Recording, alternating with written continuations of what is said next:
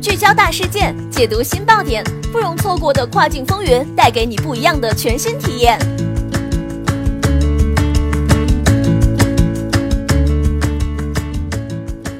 雨果电台听跨境的声音，各位听众朋友们，大家好，欢迎大家收听这一时段的跨境风云，我是可心。现在将要给大家带来的资讯是：亚马逊除夕大封号后，又送一波小红旗。二零一八年卖家该何去何从？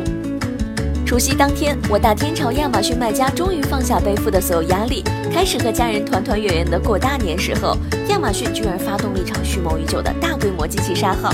此次杀号之惨烈是你无法想象的。这批杀号的症状统一表现为无法登录、提示密码错误、修改密码后依然无法登录，且邮箱没有收到任何封号的通知邮件。这种症状和亚马逊最严重的后的惩罚行为是极其相似的。通常后的账户也都是因为账户大量销售侵权产品、出售违禁品以及涉嫌恶意欺诈，亚马逊会后的账户，卖家无法登录且无法提款，账户资金会被亚马逊没收。用以保护消费者的利益，防止资金被卖家提走。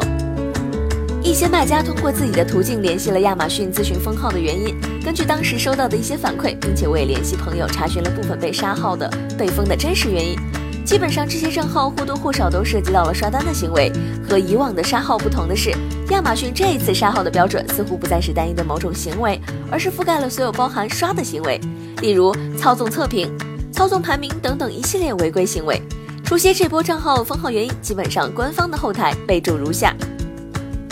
：Seller is frauded for brushing more. Deny the reinstate if you get an appeal from this seller. For more details，我们通过查询了备注提及的详细内容，大致的违规行为总结为下面三类：misuse of ratings, feedback or reviews, misuse of search and browse. Misuse of sales rank。 以上三种行为基本上覆盖了我们所认知的所有刷刷刷，比如返佣送测，比如关键词上首页，比如小黑号点击加购，比如刷单公司给你做的刷单，比如自己操作销量，比如刷 VP 留直评，比如玩超链接玩流量的，比如联系客户返现要求修改差评等等等。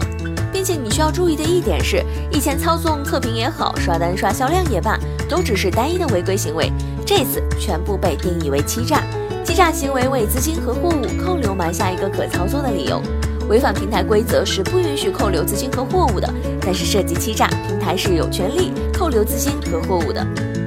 天有不测风云，就在我大天朝卖家纷纷开始开工，朋友圈开始大规模的出现开工大吉的时候，亚马逊又送了一份开工大礼包——警告小红旗邮件。需要说明的是，这是一封群发的警告性的通知邮件。小红旗只不过是提醒卖家务必注意，不要再搞刷刷刷，并不表示你的账号就一定要马上被封了。这封邮件你基本上可以理解为，你可别再和我玩刷刷刷这一套了。以前的暂且不追究，但是以后只要你敢刷，被老夫发现，老夫就坚决拿刀子动你。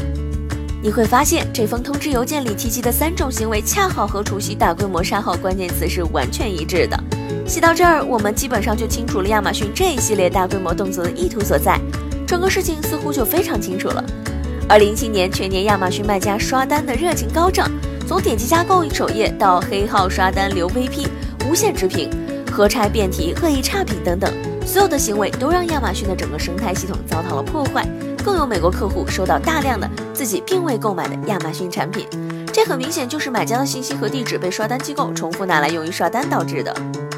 亚马逊也终于在中国农历新年除夕祭出了有史以来最强的一波大招，并且在天朝卖家纷纷准备开工之际，又来了一波警告的小红旗，态度非常的强硬和坚决。这也表明了，二零一八年亚马逊整治刷单的行为将成为一个重要的工作。